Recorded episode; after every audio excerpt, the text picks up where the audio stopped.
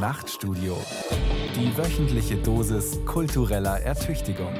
Ein Podcast von Bayern 2.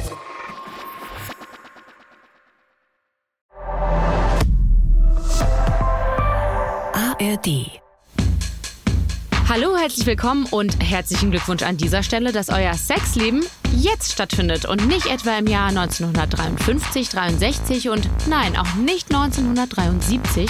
Denn glaubt keiner Uschi Obermeier und keinem Rainer Langhans, denn insgesamt, so im Durchschnitt gesehen, waren wir sexuell noch nie so befreit wie heute. Sucking on my titties like you wanted me, calling me all the time like blondie. Check out my Chrissy behind, it's fine all of the time, like sex on the beaches. What else is in the teachers of peaches? Huh, what? Leute, wir haben es geschafft. Wir haben die Fesseln des Patriarchats eingetauscht gegen Bondage-Seile, Plüschhandschellen und Lederharnische. Gefesselt wird nur noch auf rein freiwilliger Basis. Fuck the pain away, fuck the pain away, fuck the pain away, fuck the pain away. Die sexuelle Befreiung ist so weit vorangeschritten, dass wir in Darkrooms am Wochenende unsere wildesten Fantasien mit den wildesten Menschen ausleben können und naja, wer fairerweise kein Darkroom des Vertrauens um die Ecke hat, weil er auf dem Land wohnt oder so, der kann immerhin seine Kings und Fetische inzwischen einfach direkt in die Tinder-Bio schreiben und den Suchradius notfalls ein bisschen höher setzen. Und das alles ist vielleicht nicht für jeden, aber es soll ja hier um das gehen, was möglich ist. Denn trotzdem öffnet all das ja den Raum des Sagbaren. Also wenn Unterhaltung über offene Beziehungen oder Fetische inzwischen auch im deutschen Frühstücksfernsehen stattfinden können. Na, wie viele Sexpartner waren es? 30, 40. 13. Ich glaube, ich bin bei 15 gewesen. Ja, 15. Äh, bleiben wir bei 35. Genau sowas. Und das dann aber halt einfach im Frühstücksfernsehen und nicht etwa bei YouPorn. Dann jedenfalls haben wir doch das Ende der emanzipatorischen Fahnenstange erreicht und sind wirklich sexuell befreit. Ich darf, ja, ich darf das. Pech, ob ich's mach, ja, ich mach das. Ob ich's hab, ja, ich hab das. Recht, immer zu tun und zu lassen, was ich will. Ja. Die eigene und alle anderen Sexualitäten so zu tolerieren, wie sie sind, das heißt, sexpositiv zu sein. Und wie gut klingt das bitte? Ja. Tja, Leute, aber wenn es so einfach wäre, dann würdet ihr das jetzt natürlich nicht in einer neuen Podcast-Folge hören, die komplex im Titel hat. Und wir haben uns für die komplexe Auseinandersetzung damit gute Sparrings, nein, nicht Spanking-Partner, ihr kleinen Ferkel. Die haben uns mit ins Boot geholt. Ich glaube nicht, dass Sexpositivität die Antwort ist auf die Frage, wie können wir Sex befreien. So auf der Handlungsebene habe ich sicherlich Sachen gemacht, die man als sexpositiv lesen würde. Aber ganz tief in mir drin habe ich mich gefragt, ist es cool, was ich da mache? Und das ist nicht sexpositiv. Es geht nicht um den Sex. Wir glauben, es geht viel zu viel um den Sex. Sex. Wir glauben, dass die vermeintliche Befreiung unserer Sexualität wie ein Boomerang zurückfliegt und vor allem denen gegen den Kopf knallen kann, die sie so exzessiv feiern. Dass Sexpositivität vielleicht sogar zu sowas wie einem modernen, glitzernden Schafspelz für, naja, die gute alte Swingerparty geworden ist? Oh my god, you're so hot. Pull my hair, let me get on top. Oh my god, soaking wet. Back and forth till we break the bed. Vielleicht ist das Problem wirklich, dass Sex gerade für die sexuell aufgeklärte Person zu sowas wie einer feministischen Dienstpflicht anstatt einer Option geworden ist. Und wir statt immer nur Ja, ja, ja, ja, ja. Ah. zur Sexpositivität zu schreien, einfach mal wieder, naja, ein bisschen mehr chillen sollten. Und damit meine ich nicht, dass wir uns jetzt alle einen Keuschheitsgürtel umschnallen sollen.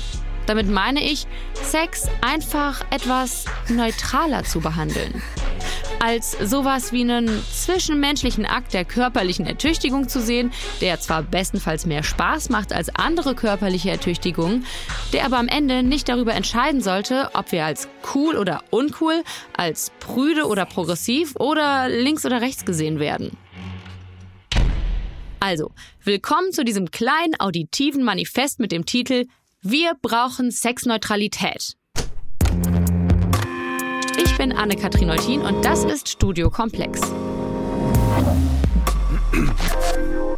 Diese und weitere 66 Folgen findet ihr in der ARD Audiothek und überall sonst, wo es Podcasts gibt. Zum Beispiel auch 1 Live Intimbereich, den Podcast von Katrin. Ich bin Journalistin, ich bin Autorin und ich mache seit fünf Jahren beim WDR bei 1 Live eine Sendung über Sexualität und Beziehung, aber im weitesten Sinne, also Beziehung zu uns selbst, Dritten und Gesellschaft. Und Katrin erklärt uns erstmal, was Sexpositivität eigentlich bedeuten soll. Das meint im ersten Moment eigentlich erstmal nur, dass man seine eigene Sexualität akzeptiert, damit im Reinen ist, ganz unabhängig davon, wie die ausschaut.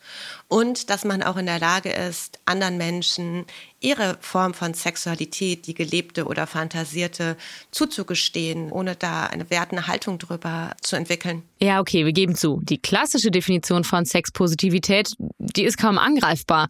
Die kann man eigentlich gar nicht so schnell scheiße finden. Also solange das alles konsensuell und zwischen mündigen Personen stattfindet natürlich.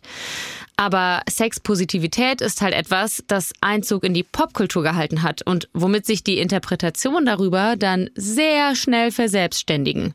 Zum Beispiel, indem wir es komplett kinky frame.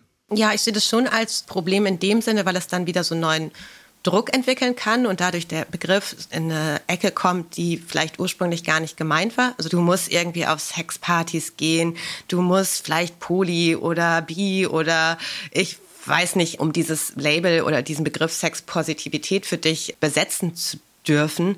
Und ich glaube, das kann auch einfach wieder neuen Druck machen. Also wie ist es, wenn ich das nicht fühle? Darf ich das dann nicht sein? Wie ist es, wenn ich einfach eine monogame Beziehung haben möchte? Bin ich dann nicht sexpositiv oder bin ich nicht sexpositiv genug?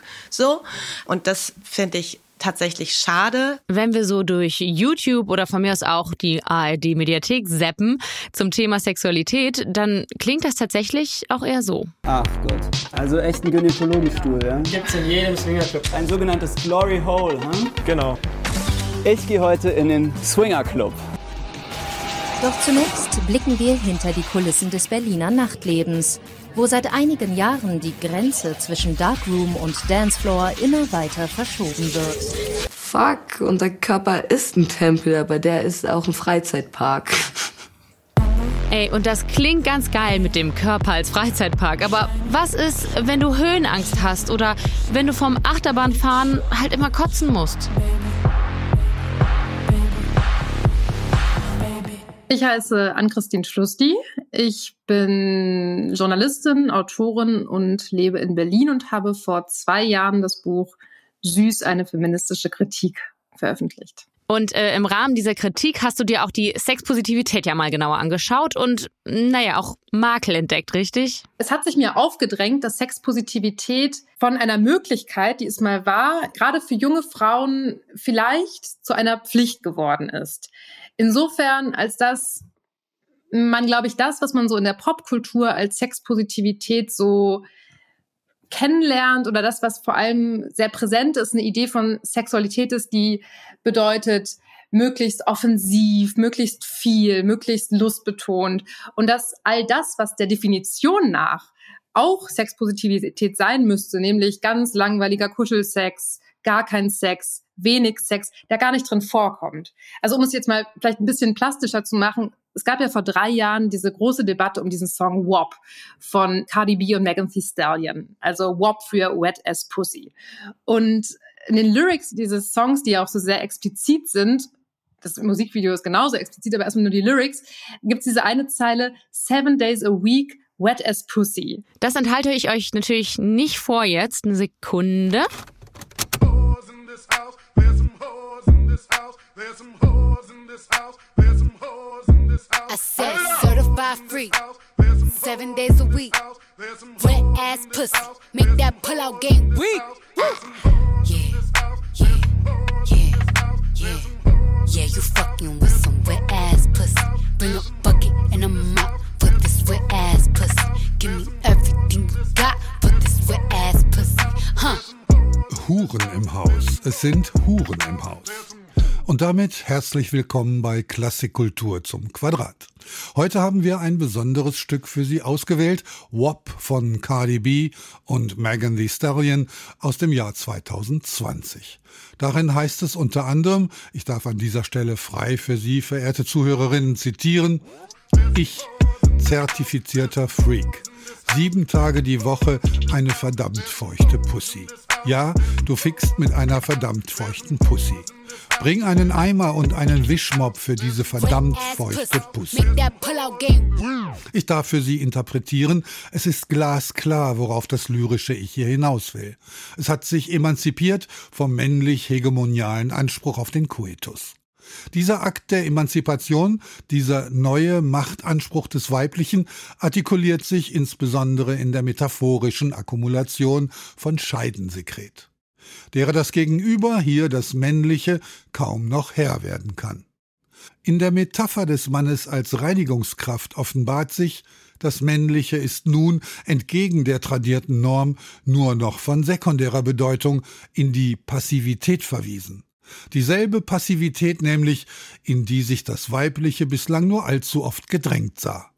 Das Machtgefüge hat sich schlussendlich umgekehrt. Eigentlich also ein sexpositiver, emanzipatorischer Song. Aber trotzdem ist Ann-Christins Beobachtung dabei, der Song vermittelt, dass die sexpositive Feministin schon eher krass drauf sein sollte, seven days a week sehr, sehr wet halt, zu allem bereit, sexuell experimentierfreudig, kinky, abenteuerlustig.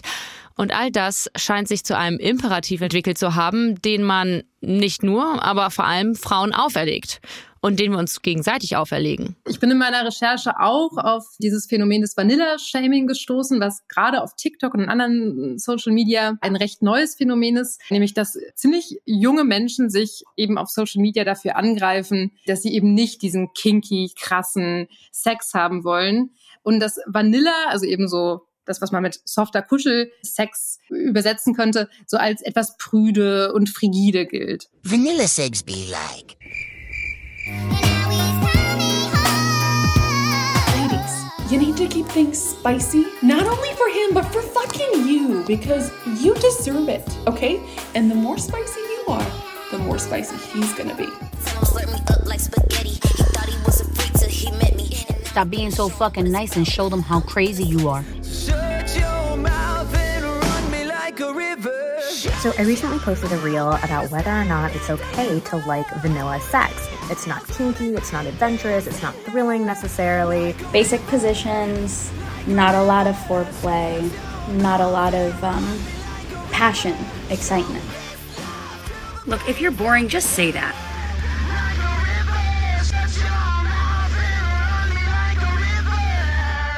Und es gibt eben auch im Zuge dieses Vanilla-Shamings-Trend, dass, dass gerade junge Frauen oder Mädchen ihre Hämatome, die sie irgendwie von so King-Sex haben, so präsentieren und darauf stolz sind. Und das, denke ich, ist gerade für junge Frauen im Heranwachsen, ja, ich will jetzt nicht so konservativ klingen, aber schon, ja, ich denke, das kann irgendwie unter Druck setzen und das kann vielleicht auch dazu verleiten, Dinge zu tun, die eben nicht konsensuell sind. Und ich finde das so herrlich performativ, wie Ann-Christine beim Äußern ihrer Kritik direkt dazu sagen muss. Ich will jetzt nicht so konservativ klingen. Weil genau diese Rechtfertigung ist ja eigentlich ein weiterer Teil ihrer Kritik. Dass man sich als aufgeklärte Feministin so eine Kritik fast gar nicht zu sagen traut oder man zumindest mal immer dazu betonen muss, dass man auf jeden Fall nicht konservativ ist. Trotzdem. Ich finde diesen Spruch so interessant. Have sex, hate sexism weil das vielleicht so ein bisschen, ich würde sagen, vielleicht Falle, in die viele junge Feministinnen tappen, ganz gut beschreibt, dass man, indem man sagt, hate sexism, also wir lehnen patriarchale Strukturen ab, gleichzeitig sagt, have sex. Also so, es klingt für mich fast, und ich weiß, es ist nicht so intendiert und man kann den Satz auch anders lesen, aber in einer jetzt nicht so wohlwollenden Lesart könnte man sagen, klingt es fast so, als müsste man, indem man sagt, ja, ich bin Feministin, gleichzeitig sagen, aber ich bin trotzdem noch verlustvoll, keine Angst. Es entsteht also Druck. Und das sagt Ann-Christine unter kompletter Berücksichtigung der Tatsache, dass Sexpositivität eigentlich eine richtig gute Sache ist oder mal so gedacht wurde. Ich glaube auch gerade, wenn man sich das historisch anschaut, wie Sexpositivität als Idee überhaupt entstanden ist, dann muss man einfach auch ja, egal wie man das heute bewertet, erstmal sagen, das ist ein sehr wichtiger Schritt gewesen, so in der Geschichte feministischer Sexualpolitik, könnte man ja sagen. Also es war ja so, dass es in den 80ern ziemlich heftige Debatten gab. Zwei Lager, gerade in den USA, gab es auf der einen Seite so die Anti-Porno-Feministinnen, also so sexualpolitisch ziemlich radikale Feministinnen, die gesagt haben, Pornografie ist verfilmte Vergewaltigung und so weiter. Und auf der anderen Seite gab es die Pro-Woman-Feministinnen, die äh, diese individuellen Lösungen, das waren teilweise auch so Sachen wie das Feministinnen der Anti-Porno-Bewegung, sich mit Karate irgendwie versucht haben, ihr eigenes Begehren abzutrainieren oder sexuell enthaltsam leben wollten, haben eben diese individuellen Lösungen abgelehnt. Aber das Problem dieser beiden Lager war halt, die waren relativ homophob tatsächlich. Also gerade lesbische Feministinnen aus der Zeit haben das oft kritisiert. Und dann gab es eben diesen Impuls einiger weniger Feministinnen, unter anderem auch von der Journalistin Ellen Willis, die in New York damals so eine große Essayistin war, zu sagen, nein, Feminismus muss erstmal jegliches sexuelles Begehren ernst nehmen. Mein Name ist Ellen Willis. ja, genau die Ellen Willis. Gerade ist mein Essay, Last Horizons, ist die Frauenbewegung pro Sex erschienen. Wahrscheinlich haben Sie davon gehört. Darin fordere ich sexuelle Freiheit für alle. Das heißt, erstens, freier Zugang zu Informationen über Sex. Zweitens, jede Form von Sex muss einvernehmlich passieren. Drittens, jede Sexualpraktik muss ausgelebt werden dürfen, wenn eine Person sie für richtig erachtet. Und viertens, weder die Sexualpraktiken noch die Menschen, die sie ausüben, dürfen bewertet werden. Der feministische Sexkrieg muss beendet werden. Und ich würde sagen, so vor 40 Jahren, wie das nun her ist, war das ein sehr wichtiger Schritt zu sagen, alles ist in Ordnung, solange es einvernehmlich passiert. Aber wo stehen wir heute? Haben wir Sexpositivität jetzt, 40 Jahre später, in ein kleines Monster verwandelt? Ein kleines Sexmonster? Und wäre eine kluge Intervention dann nicht zu sagen, halt, stopp, lasst uns dem Ganzen vielleicht einfach doch nicht so viel Aufmerksamkeit schenken? es neutralisieren, so wie aus der Body Positivity Bewegung ja inzwischen auch die Forderung nach Body Neutrality entstanden ist. Hier als kleiner Recap nochmal. Die Body Positivity Bewegung hat zum Ziel, dass jede und jeder den eigenen Körper liebt, weil jeder Körper schön sei, auf seine Weise. Doch nicht alle empfinden so, wenn sie ihre Bodies anschauen oder berühren. Und hier kommt die Body Neutrality ins Spiel. Sie sagt, dein Körper ist weder gut noch schlecht. Dein Körper ist einfach da. Er trägt dich durchs Leben und das ist schon das eigentliche Wunder. Entzieh dich all den Schönheitsidealen, den Werten, die deinen Körper zur Kampfzone machen. Dein Körper ist eine neutrale Hülle für zum Beispiel dein Gehirn und all die genialen oder auch weniger genialen Gedanken, die da rauskommen. Also in Anlehnung daran brauchen wir keine Sexpositivität, sondern inzwischen eher Sexneutralität? Also ich glaube, ich finde das insofern charmant, als dass es so den Druck rausnehmen würde. Weil Sexneutralität würde ja in eurer Definition wahrscheinlich heißen, es ist okay, Sex zu haben, es ist okay, keinen Sex zu haben, es ist okay, kinky und Vanilla-Sex zu haben. Und das finde ich erstmal gut. Gleichzeitig glaube ich, dass man Sex trotzdem weiterhin politisch verstehen sollte. Und das meine ich, glaube ich, in zweierlei Hinsicht. Zum einen, das stört mich auch oft an dieser Sexpositivitätsdebatte, dürfen wir nicht so tun, als ob Sex irgendwie außerhalb von Gesellschaft stattfindet oder als ob gesellschaftliche Strukturen nicht auch irgendwie sexuelles Begehren mitprägen. Also nur als Beispiel, so warum werden auf irgendwelchen Dating-Plattformen ostasiatische Frauen fetischisiert? Warum werden schwarze Männer hypersexualisiert? Warum gelten Frauen, wenn sie das Alter von 50 überschritten haben, quasi als asexuell? Und warum sind Männer mit 70 oft noch so Sugar Daddies? Hm, ja, scheiße. Also so ganz überzeugt haben wir selbst an Christine also noch nicht. Und Halleluja, sie wird nicht die Einzige sein.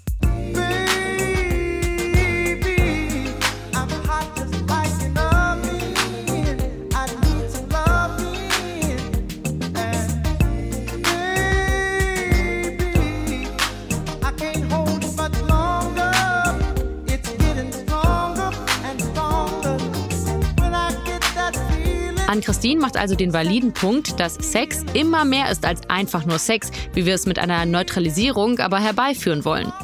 Auch Katrin vom Podcast 1 Live Intimbereich findet das einfach nicht umsetzbar. Also Sex ist ja sowieso schon mal biologisch und hirntechnisch nicht nur Sex. Also wir machen soziale Bindungen über Sex. Wir suchen Nähe.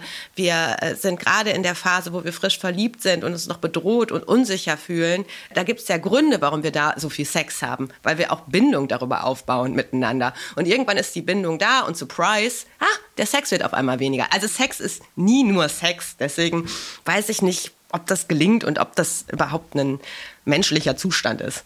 Okay, aber was wäre der erstrebenswerte Zustand? Was wäre denn ein guter Weg? Also ich höre so ein bisschen raus, unser, unsere Idee von Sexneutralität holt dich jetzt nicht so komplett ab, ne? Ja, es hört mich nicht. es hört mich nicht ganz so sehr ab. Ähm, Du, wenn ich das alles wüsste, dann hätte ich ein riesiges Manifest geschrieben und würde versuchen, die Welt zu einem besseren Ort zu machen. Ich weiß es nicht. Ich glaube immer, dass auch Zuhören, immer versuchen, sich zu überlegen, warum werte ich über mich oder über andere jetzt auf die und die Art? Warum habe ich dieses Verhältnis zu meinem Körper? Dass das immer ein guter Weg ist. Also erstmal immer auf sich selbst zu schauen und auch zu merken, wo man vielleicht auch sich selber oder andere Menschen abwertet. Und das tun wir ja einfach ständig.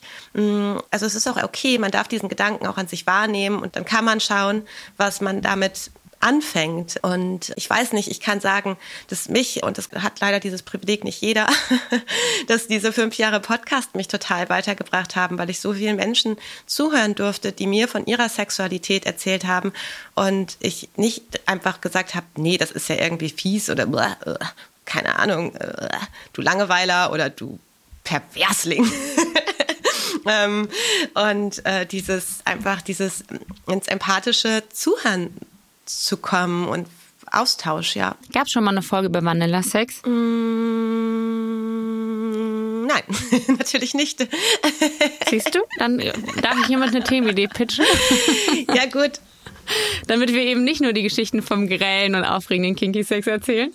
Auf jeden Fall. Wir Medien sind bei diesem Druckerzeugen nämlich durchaus mitschuldig. Wenn du mich jetzt nach den Gründen, warum das so ist, fragst, dann sind die, glaube ich, und da können wir uns als Journalistin auch mal schön an die Nase fassen, recht offensichtlich, weil ganz im Ernst, worüber berichten wir natürlich auch oft? Wer will die Geschichte erzählen, die ist sehr schnell erzählt, wenn ich dir jetzt sagen würde, ja, ähm, ich schlafe gerne einmal die Woche mit meinem Partner. Ich bin sehr, sehr glücklich mit meiner Sexualität. Das ist keine Sendung. es ist vielleicht eine Frage, wie man es erzählt. ich weiß, ich weiß, wir tun es ja jetzt eigentlich im Grunde genommen auch gerade. Aber klar, wir wollen irgendwie immer auch natürlich im Journalismus auch die Bigger-than-Life-Geschichten erzählen und die, wo man staunt und wo man zuhört und sich wundert oder vielleicht sogar auch sich dran reibt. Und das ist natürlich in dieser sexpositiven Bewegung leicht zu erzählen, wenn wir genau in dieses Umfeld gehen und diese Menschen aber trotzdem auch diese Begriffe für sich beanspruchen, dann wird es plötzlich alles so eins. Seine Sexualität also krass zu ownen, also quasi die Macht darüber zu haben oder zurückzugewinnen und das auch öffentlich kundzutun, das wird dann auf einmal zu so einer Art Statussymbol der aufgeklärten Frau, zu ihrem Sozialkapital. Ich würde sagen, dass generell für Frauen immer schon Sexualität ein Sozialkapital war. Die Frage war nur, wie sieht es aus? Also lange war ja sowas wie Monogamie, Tugendhaftigkeit, äh, was sicherlich äh, damals äh, genau das Gegenteil von Sexpositivität gewesen wäre. Ein weibliches Kapital, was ja nicht verwunderlich ist, wenn dir eigentlich sämtliche anderen Zugänge zur Macht verwehrt werden. Aber klar, ja, ich glaube, und da müssen wir dann jetzt auch wieder aufpassen, also wo bewegen wir uns und wie babbelig sind wir unterwegs, dass es in bestimmten Kreisen so ist, dass wenn du eine wilde, ausufernde, kinky Sexualität hast, dass du da irgendwie besondere soziale Credits bekommst. Aber es gibt sehr, sehr viele Menschen, die in ganz anderen Verhältnissen und Blasen leben und die ganz andere Werte haben und die das eher doch sehr schräg finden würden. Sich von Sexpositivität unter Druck gesetzt zu fühlen, das passiert logischerweise ja tatsächlich nur denen, die mit dem Begriff überhaupt was anfangen können. Das stimmt. Aber Moment, entsteht daraus dann nicht noch ein ganz anderes Problem? Weil irgendwie denke ich mir halt, ne, wir sind so im Jahr 2023 und irgendwie gibt es immer noch so Debatten wie im Fall um Till Lindemann, wo äh, der wird ja beschuldigt, äh, Frauen teilweise unter Drogeneinfluss sexuell genötigt zu haben, so fasse ich das jetzt mal zusammen. Und dort wird Frauen im öffentlichen Diskurs oft erstmal nicht geglaubt oder es wird gesagt, sie seien selbst schuld. Ist das vielleicht ein Indikator dafür, dass die Sexpositivitätsbewegung vielleicht auch irgendwie versagt hat oder zumindest nicht aus ihrer subkulturellen Sexparty-Nische rausgekommen ist? Die Frage, ob die Sexpositivität, Sex-Positive-Bewegung versagt hat, das würde ich nicht sagen, weil das ist ja nur eine Bewegung innerhalb von einem großen gesellschaftlichen Konstrukt, was sicherlich diese Bewegung ja überhaupt nicht leisten kann. Und da beißt sich die Katze ja irgendwie in den Schwanz. Hat sie da gerade Schwanz gesagt? Jo, danke für die Wertschätzung meiner wertvollen Metaphern und guter Hinweis. Denn irgendwie klingt das jetzt mal wieder so, als ging es hier nur um Frauen. Aber wie immer beim feministischen Kampf gegen das Patriarchat gilt, das betont auch die Autorin an Christine, Natürlich leiden auch Männer darunter. Wir haben alle dieses Bild des Mannes im Kopf, der ein krasser Hengst sein muss, der abliefern muss. Und ich glaube, das äh, ja ist für also dieses Bild einer stereotypen heterosexuellen Sexualität schränkt Männer genauso in ihrer Sexualität ein wie Frauen. Und um damit wieder auf meine Katze beißt sich in den Schwanz-Metapher zu kommen, wenn Sexualität also doch politisch ist und darauf wollen wir uns gerne einlassen. Und wenn Sexpositivität aber nur so ein Bubble-Phänomen ist und wenn es aber, sobald es im popkulturellen Mainstream verhandelt wird, dann meistens in so einem lasziven Dauergeim und somit für viele Menschen vielleicht eher abschreckendem Latex-Kinky-Framing passiert, wie hoch kann dann überhaupt ihre gesellschaftliche Strahlkraft sein? Können wir sie dann nicht doch guten Gewissens einfach neutralisieren oder ja, vielleicht auch gleich abschaffen? An Christine jedenfalls sieht's so. Wir müssen uns quasi eher aufs Vorspiel als auf den Sex konzentrieren, aka die gesellschaftlichen Rahmenbedingungen. Darauf müssen wir uns konzentrieren. Die sind nämlich auch im Jahr 2023 noch rassistisch, misogyn und sexistisch. Ich glaube, ein sexpositiver Feminismus, der wirklich guten Sex für alle will, muss diese Missstände in den Blick nehmen und muss auch das als sozusagen sexuelle Grundlage begreifen. Weil natürlich, wenn ich mich in größerer Abhängigkeit und in größerer Gefahr weiß als Frau, dann wird das auch irgendwie Einfluss nehmen darauf, wie ich Sex habe und was Sex für mich bedeutet. Und ich glaube, wenn irgendwann all diese Missstände abgeschafft sind, hoffentlich, und Frauen gleichberechtigt leben, und das gilt nicht nur für Frauen, das gilt für alle anderen Gruppen. Ich greife jetzt nur so Frauen exemplarisch raus, dann kann ich mir schon vorstellen, und dann wäre es auch meine Utopie, dass Sex irgendwann so selbstverständlich und so bedeutungslos ist und aber auch so ein notwendiges Bedürfnis wie das Trinken von einem Glas Wasser. Und wie gut ist diese Metapher bitte, oder?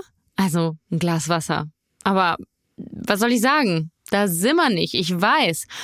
Und darauf werde ich auch unmissverständlich aufmerksam gemacht von einem Mann namens Jan Weizenhöfer. Der veranstaltet sexpositive Partys in München. Cream heißen die. Und Leute, was ein Name.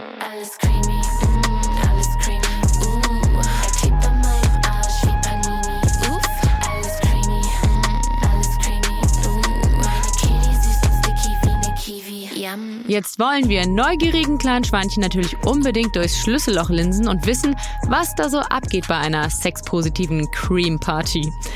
Und wir begehen die gleich auch mal auditiv. Vorher müssen wir uns aber mal ein paar Gedanken um unser Outfit machen. Das meint Jan.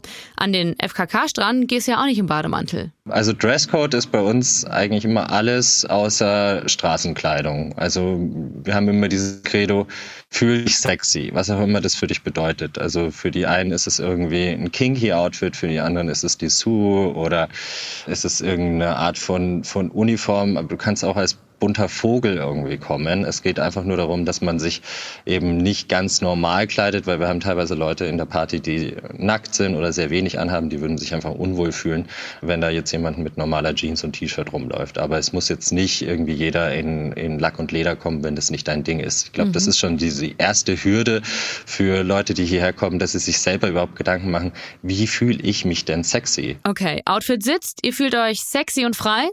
Ob ihr das bei der Cream ausleben dürft, das entscheidet sich aber trotzdem erst an der Tür. Wenn man dann hier ankommt, haben wir immer unten an der Tür noch jemand von uns, von Kollektiv, der jeden erstmal begrüßt und fragt, ob sie schon mal auf einer Sex Positive Party waren, ob sie schon mal bei uns auf der Cream waren. Und dann bekommen sie quasi die Regeln. Also, dass es hier ähm, nicht primär um Sex geht. Sexuelle Handlungen sind erlaubt, dafür gibt es Areas.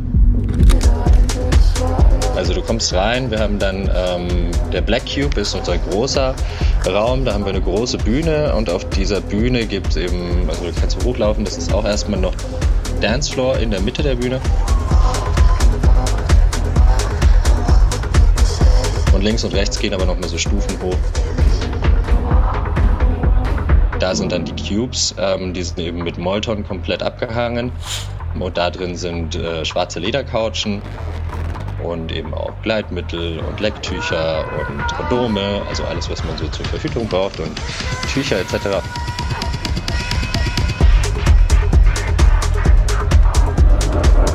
Daneben ist gleich die Bar. Hinter der Bar rechts hoch ist dann eben noch der dritte Cube, der Flinter Cube eben, der noch mal ein bisschen abseits ist von den anderen beiden Cubes. Primär geht es eigentlich nur ums Tanzen. Und wir haben auch überall noch immer ein Awareness-Team, also die sind auch mit Lichterketten gekennzeichnet, die dann auf der Tanzfläche und bei den Cubes sind und die auch jederzeit ansprechbar sind für, wenn sich irgendjemand wohlfühlt oder wenn irgendjemand zu lange geguckt hat oder eben irgendwie gekrapscht hat oder sonst was. Kommt aber sehr, sehr selten vor.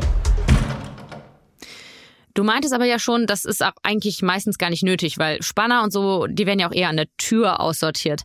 Aber was für Leute treffe ich denn eigentlich auf euren Partys? Viele Leute, die sich selbst in diesem Sex-Positive Movement finden, haben eben schwierige Erfahrungen gemacht mit dem Thema Sex und da auch ähm, mit Belästigungen, mit Missbrauch etc.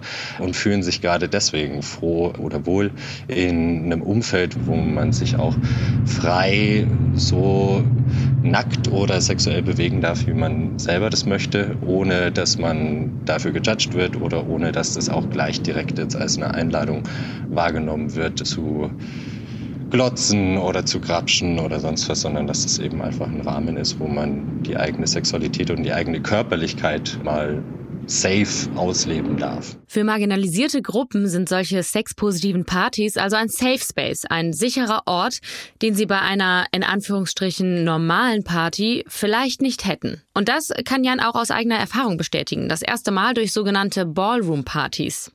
Die sind aber, surprise, nicht in München entstanden, sondern schon vor Jahrzehnten in Harlem, New York City. Es sind die 1960er und 70er Jahre. Während sich auf der Straße Mafiabosse gegenseitig abknallen und Supermodels mit Musiklegenden flirten, entsteht unter der Oberfläche, in Kellern und Underground-Clubs eine ganz eigene Welt.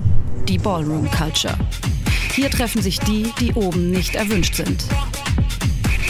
LGBTQ-Personen, schwarze Menschen, Latinos und Latinas treten auf Partys, den Bällen, in Performance-Wettbewerben gegeneinander an. Auf den Ballroom-Catwalks wird der Tanzstil Voging geboren. Mit Mode und Make-up werden Gendernormen dekonstruiert. Aber es geht um noch viel mehr. Gemeinschaft, die Mitglieder finden sich in Häusern zusammen. Es gibt Mütter, Väter und Kinder. Zusammenschlüsse, die die biologischen Familien, von denen viele von ihnen verstoßen wurden, ersetzen. Die queere Idee der Chosen Family entsteht. Bis heute ist die Ballroom Culture lebendig. Als Gegenkultur, Safe Space und queerer Freiraum.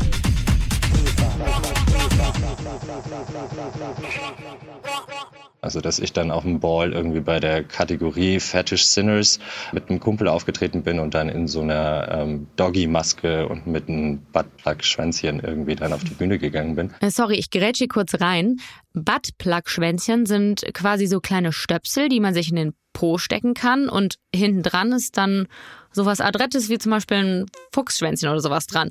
Ich empfehle euch einfach die Google-Bildersuche. Und es ist einfach ein befreiendes äh, Gefühl, wenn man quasi sich so denkt, gut, das ist mein Körper, so sehe ich aus. Also gerade bei mir, ich hatte dann schon, gerade weil ja auch die, die schwule Szene ähm, klassischerweise immer so ein bisschen oberflächlich war, würde ich sagen. Nicht mehr unbedingt Nicht ist, mehr ist, aber mhm. ähm, also es, es wandelt sich gerade so ein bisschen. Ich glaube, gerade so die neue Generation bringt da so ein bisschen was Neues rein oder auch gerade durch dieses Body Positive Movement oder Sex Positive Movement kommt da eine gewisse Entspanntheit mit rein, dass man einfach diversere Körper überhaupt zeigt und da auch eine größere Akzeptanz dafür da ist. Das unterscheide seine sexpositiven Partys aber auch von manchen Swinger-Partys, von denen Jan sich auch bewusst abgrenzen will. Ich erlebe es auch als einen Trend, dass auch nachdem wir das jetzt gestartet haben, immer mehr Partys in München oder kleinere Kollektive in München irgendwie auf, auf die Bildfläche treten, die dann auch sex-positive machen. Es ist mittlerweile zu so einem geflügelten Wort geworden. Man muss da aber ganz klar differenzieren. Also es gibt einen, eine weitere Party hier in München, die ist von der Location schon ganz anders aufgebaut, weil da gibt es eben eigentlich nur einen sehr, sehr kleinen Dancefloor und größtenteils Playrooms. Also da ist der ganze Fokus schon sehr, sehr viel mehr eigentlich auf den Sex gelegt als auf die Party. Äh, Und die haben auch so ein Auswahlprinzip. Also da muss man sich vorher, muss man Fotos hinschicken und sie schauen, dass es ähm, so und so viele Männer und so und so viele Frauen, so viele Pärchen, so und so viele Queer-Personen maximal auf der Party gibt. Und sowas mag ich eigentlich nicht, weil das erinnert dann schon wieder an so eine Swinger-Party, die du hier ja auch schon seit Ewigkeiten hast. Aber da geht's ja primär eigentlich nur um den Sex und da geht's auch darum, dass jeder irgendwie in so ein vorgefertigtes Muster passt. Und wenn du zu alt bist oder wenn du, wenn es zu viele Männer sind oder sowas, dann wirst du abgelehnt. Aber da sind wir ganz fern davon, weil wir einfach wollen, Hauptsache man, man hält sich eben an die Regeln. Und bei uns steht eben nicht der Sex im Vordergrund, sondern die Party im Vordergrund. Aber sexuelle Handlungen sind eben erlaubt.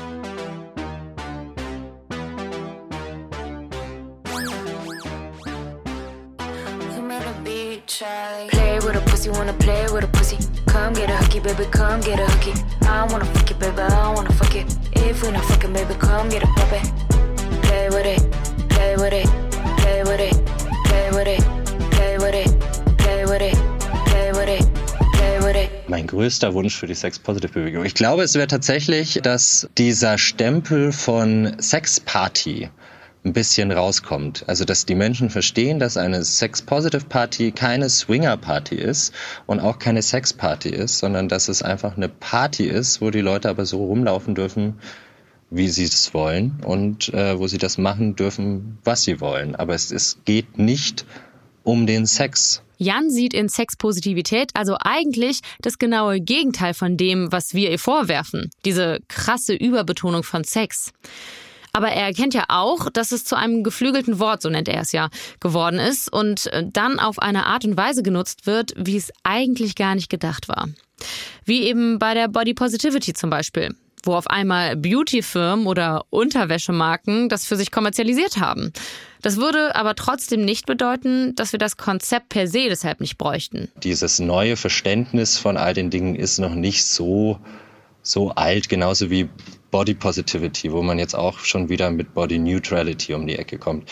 Natürlich wäre es cool, wenn diese Themen einfach alle nicht mehr so relevant wären, dass man darüber spricht, aber sind sie eben noch. Also ich kann jetzt noch nicht sagen, dass wir an einem Punkt sind, dass ründlichere Körper genauso akzeptiert oder genauso ästhetisch gefunden werden wie 90, 60, 90 oder Sixpack. Deswegen finde ich es zu früh zu sagen, wieso müssen wir denn jetzt irgendwie darüber sprechen, dass auch dicke Frauen irgendwie ähm, sich lieben dürfen und attraktiv sein dürfen. Können wir das nicht alles ein bisschen unter Tisch kehren und zu einer Neutralität kommen? Ich finde dieses Neutrality vom Gedanken, vom philosophischen Gedanken, dass es einfach nicht relevant sein sollte, toll.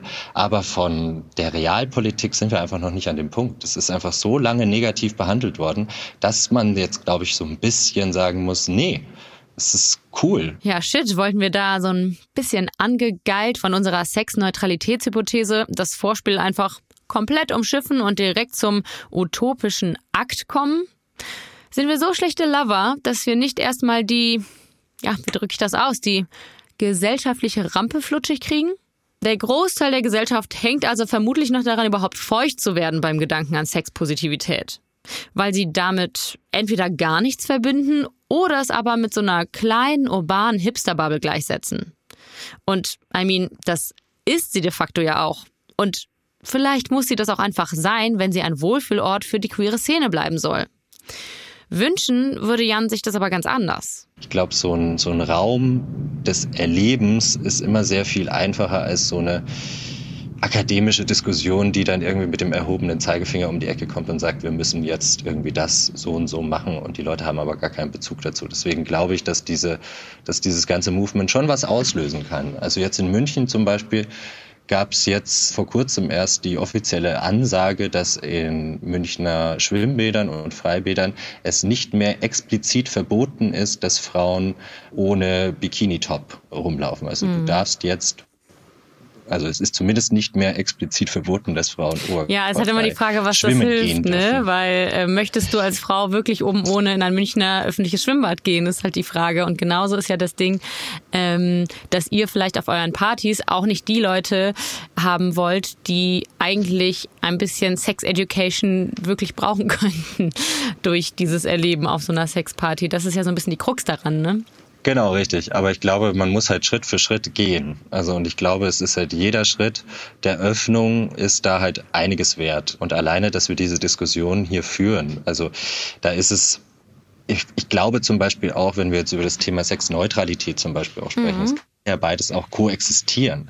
Also ich glaube, nur weil es ein Sex-Positive-Movement gibt, das eben sagt, hey, wir wollen da das Ganze eben mehr akzentuieren noch und mehr darüber sprechen und dem mehr Gewicht geben und wir brauchen einfach mehr Freiheit und wollen die auch ausleben, heißt ja nicht, dass jeder jetzt irgendwie oberkörperfrei rumlaufen muss oder irgendwie Sex auf einer Party haben muss. Es gibt sehr, sehr viele Leute, die können damit gar nichts anfangen und denen möchte ich auch nicht aufdrücken, dass sie unbedingt dahin gehen müssen und da partizipieren müssen. Ich glaube, es geht beides. Ja, Leute, ist das jetzt der große Kompromiss zum Ende der Folge hin? So eine Form von Koexistenz von Sexneutralität und Sexpositivität. Ich bin halt relativ unsicher, wie realistisch das ist, wenn wir uns eben doch noch so sehr über unsere Sexualität definieren und man ja seinen eigenen Weg meistens irgendwie doch auch für den besten hält.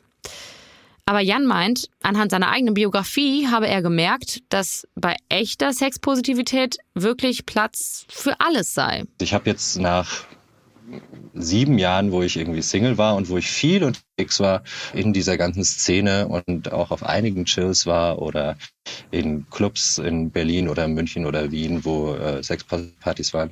Ich habe das alles irgendwie mitgekriegt, aber dann jetzt seit einem Dreivierteljahr habe ich wieder einen Freund und es ist wieder eine ganz neue Reise irgendwie, dass man da irgendwie sieht, ah ja, irgendwie hat mir da vielleicht doch ein bisschen was anderes gefehlt, was ich irgendwie in der Szene auch ein bisschen vielleicht für mich, für meine individuelle Entwicklung gebraucht habe. Also ich meine, ich war lange Zeit, war ich jetzt auch irgendwie eher offen, habe mit über Polygamie und Polyamorie und sowas nachgedacht und jetzt finde ich mich gerade wieder eher in sowas Monogamen und das dann auch irgendwie zu akzeptieren, dass beides möglich ist.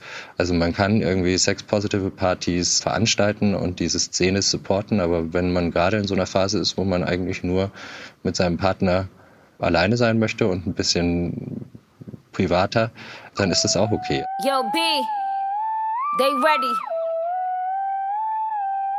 Let's go. Feeling myself. I'm feeling myself. I'm feeling my, feeling myself. I'm feeling myself. I'm feeling my, feeling my, feeling myself. I'm feeling myself. I'm feeling my, feeling myself. I'm feeling myself. I'm feeling my flow.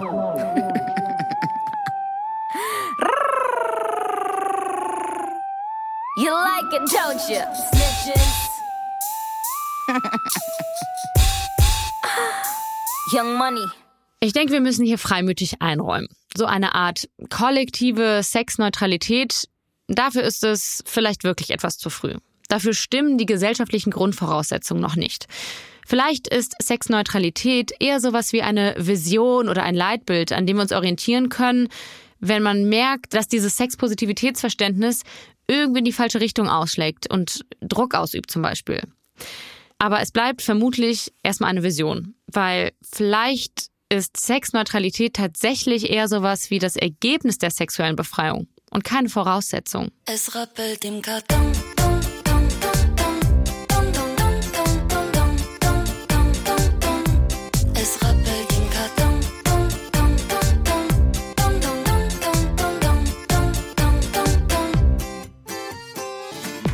Das war leider nicht die 69., sondern erst die 67. Folge von Studio Komplex. Vielen Dank euch fürs Zuhören. Habt ihr Fragen, Anmerkungen, eine ganz andere These? Mailt sie uns an studiokomplex.hr.de oder schickt uns eine DM bei Instagram. Diese und alle anderen Folgen findet ihr in der ARD Audiothek, genauso wie Katrins Podcast 1 Live Intimbereich, den ich euch hiermit nochmal ans Herz legen möchte. Danke an Jella Mehringer, an Agatha Pietschik und David Alf in der Redaktion. Danke Robin Müller und Tim Grube für die Pro Tool Skills. Danke Markus Künzel für das sexy, sexneutrale Episodencover und danke Hessischer Rundfunk dafür, dass du uns mit Hilfe von zwangvollen oder zwanglosen GEZ-Beiträgen bezahlst. Ich, namentlich Anne-Kathrin Eutin, gehe die jetzt verprassen. Wir hören uns in zwei Wochen wieder, wenn ihr mögt. Ich würde mich sehr, sehr freuen und wünsche euch alles Gute bis dahin. Ciao. Dong, dong, dong,